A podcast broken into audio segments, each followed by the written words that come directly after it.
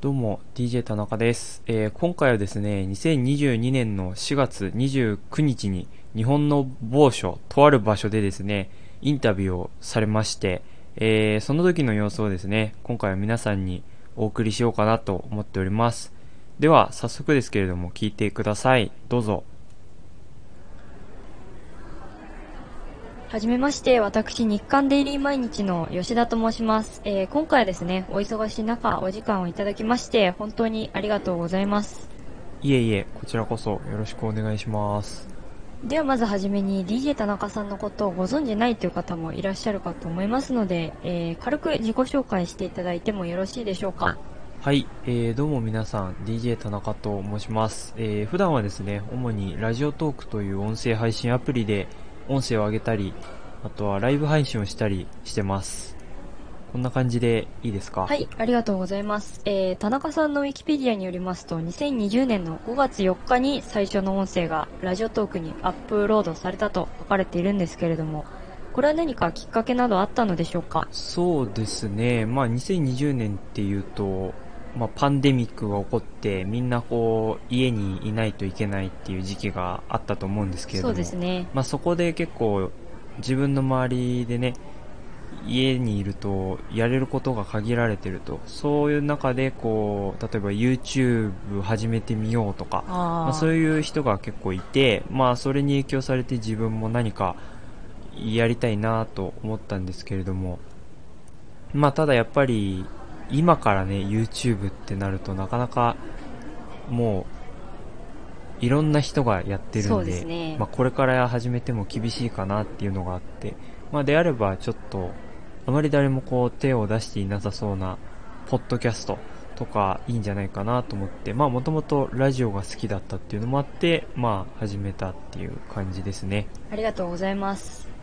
えー収録というか、ポッドキャストを制作する上で何か意識されてることとかありましたら、ぜひ教えてください。意識ですか？うーん、難しいですね。僕もそんななんかまだ語れるほど自分のスタイルとかやりたいことがはっきりしてないので、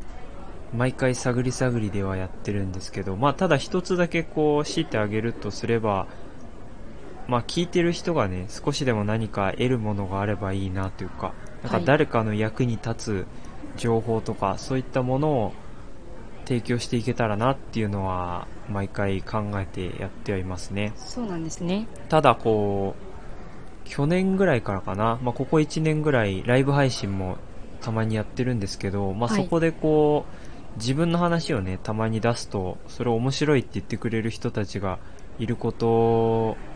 にまあ気づけたんで、まあはいそれが分かってからは少しずつこう自分の話とかもするようにはしてますね。はい。今のお話にも関連するんですけれども、あのーその後、2021年の2月にライブ配信も始められたっていうことなんですけれども、これも何かきっかけというか、理由があったんでしょうか？いや、もともとその新機能としてライブ配信が、あの追加されたっていうのは知ってたんですけど、はい。まあ僕は基本的にこうライブ配信は聞く側というか、だったんで、やっぱりこうライブ配信っていうとね、もしポロッとこう自分の情報とか言っちゃうと、もう取り消せないわけじゃないですか。確かに。で、僕にそんな器用なね、個人情報を隠しながら喋るみたいなことができるとは到底思えなかったし、あとやっぱり基本収録でやってたんで、編集なしで喋り続けるっていうのは絶対無理だっていうのもあって、まあ、はい。やらなかったんですけど、ある時、まあちょっとだけやってみようかなと思ってやってみたところ結構楽しかったというか、やっぱり収録だとこう、なかなか目につく機会が少ないというか、それこそリスナーさんからお便りもらうみたいなこともほとんどなかったんですけど、ライブ配信だとそれこそ直でね、コメントという形で反応が返ってくるんで、それが楽しくて、まあもう週に1回ぐらい、最近ならもう週に2回ぐらいはやってますね。そうなんですね。今のお話を伺ったところ、収録とライブ配信っていうのは違ったものという印象を受けたんですけれども、何かライブ配信を始めたことによって得られたこととか学べたことっていうのはあったりするんでしょうか？それはもちろんありますね。やっぱりこまあ一番はアドリブの魅力というか、はい。大体収録はいつも8割9割ぐらいは台本を作った上でやってたんですけど、まあ最初の1あーそうなんですね年ぐらいは。ただ、アドリブもいいなと思って、最近はできるだけこう、隙間を作って、そこでこう、アドリブで話せるようには意識してやるようにはしてますね。へえ。あとは、なんだろうな。やっぱり収録だと自分で作って出すだけなんで、僕がこれが需要があるに違いないと思ってやってるんですけど、ライブ配信だとこういろいろその場その場で来る人たちに合わせていろいろできるんで、そういう中で案外自分が思ってなかったところに需要があったりとか、はい。あと、こんなの面白くないんだろうなと思ってた自分の話が案外面白がってもらえたりとかっていう、そういう、なんだろうな、自分の知らなかった需要に気づけるっていうのは、一つ学べたことかもしれないですね。ありがとうございます。えー、少し話は変わるんですけれども、まあ、田中さんといえばね、ネットサーフィンが趣味ということなんですけれども、何か最近こう、面白かっ、面白いなと思ったものであったりとか、何かこう、あれば教えていただけますか？それで言うとですね、皆さんあの、銀行の名前の由来って考えたことありますか？いや、ないです。この前ふと、ぼーっとしてたら、ふと疑問に思ったんですけど、まあ、僕らってこう、お金とかね、金銭とか、こう、通貨を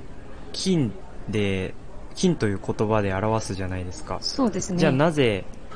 銀行は銀なのかっていう、金行でもいいんじゃないかっていうのをふと思ったんですよね。それで調べてみたらですね、なんと日本銀行のウェブサイトにその答えが載ってまして。まあそれを読むとですね、えーまあ、由来はそのバンクという言葉を銀行と翻訳したことから始まったと。で、翻訳にあたって巧妙な学者たちが協議を重ね、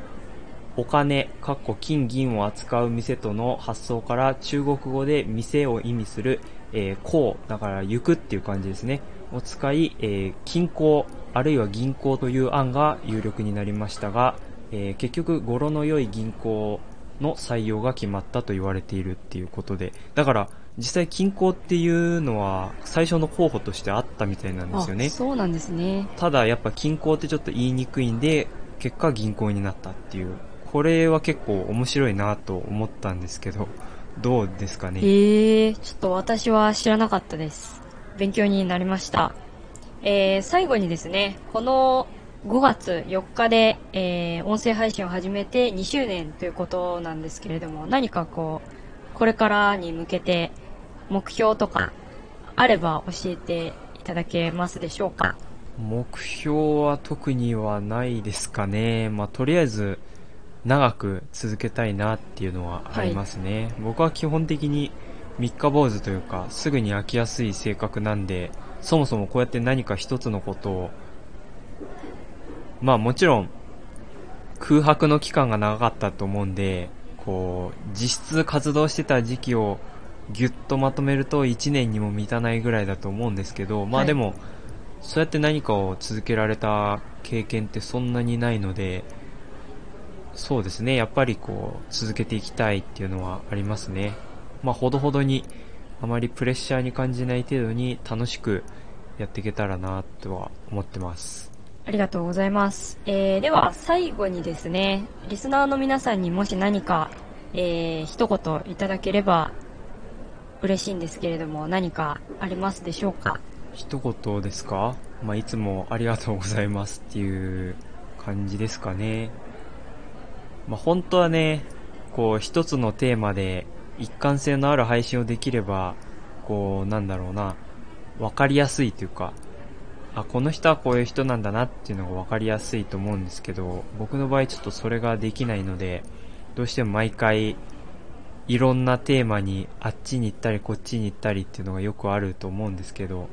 まあそんな中ね、ついてきてくれてる人がいるっていうのはすごく嬉しいですね。まあこれからもちょっと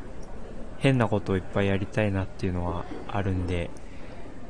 まあこれからもそうは言っても1ヶ月に1回ぐらいの更新にはなるとは思うんですけれども、まあもしよろしければ今後ともね、あの聞いていただけるとすごく嬉しいです。まああとはライブ配信とかもね、週に1回ぐらいはやってますんで、もしよろしければ、ラジオトークとか、はい、来ていただけると嬉しいかなと思います。こんな感じではいいいですか、ありがとうございます。えー、では、お時間的にここまでかなとは。思うんですけれども。まあ、ただこの後もね、引き続きあの、リスナーさんからのお便りとかか。質問、メール届いてますんで、まあはいそちらにお答えいただこうかなわと思ってたおります。では、えー、そうですね、ラジオトークやポッドキャストをお聞きの皆さんはここまでということですね。えー、今回は本当にありがとうございました。えいえこちらこそありがとうございました。はい、ということで、えーインタビューの様子をね、聞いていただいたんですけれども、いかがでしたでしょうか。まあちょっとね、あの、いろいろとできることが増えたので、まあいろいろ試したいなと思って、まあ真面目にふざけてみたんですけれども、いかがでしたでしょうか。もし、まあ好評であれば、この残りの部分とかね、また別の時にやれたらなと思ってってますんで、まあもしよろしければお便りとかね、送っていただけると嬉しいです。はい、そんなところですね。では、えーここまで DJ 田中がお送りしました。また次回お会いしましょう。さよなら。